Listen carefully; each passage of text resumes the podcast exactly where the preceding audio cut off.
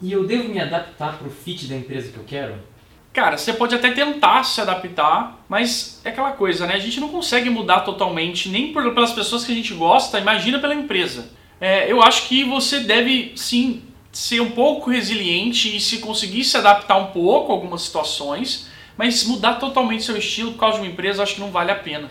Entendeu? Às vezes eu vejo pessoas falando assim, ah, eu quero muito essa empresa. A gente fala assim, cara, mas eu acho que não é tanto o seu perfil, lá o perfil do pessoal é mais assim, é sabe? Ah, mas tô nem aí, eu quero muito essa empresa. Então, assim, eu não vejo por esse lado. Eu acho que você tem que ir para empresas que tem mais a ver com você. Então, o fit não é se adaptar à empresa, e sim quais empresas que são mais ou menos o meu estilo. O que é mais importante, soft ou hard skills? Cara, eu não vejo como mais importante hard ou soft skills. Eu acho que as duas são importantes.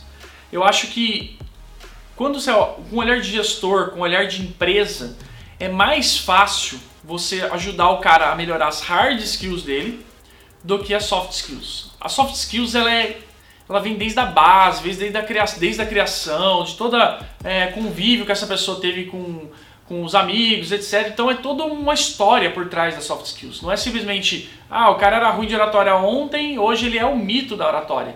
Né? Ele era o cara ruim de gestão de pessoas ontem e hoje ele é muito bom. Então não tem isso, né?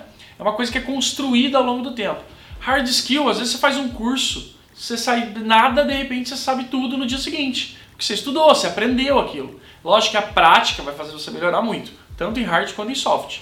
Mas não existe a melhor. Agora, o que eu te digo é, as empresas focam, geralmente focam mais, ou deve, estão focando mais ultimamente, nas soft skills, pelo fato de que as empresas estão, tá, estavam no passado contratando mais por hard skills e demitindo por questões comportamentais.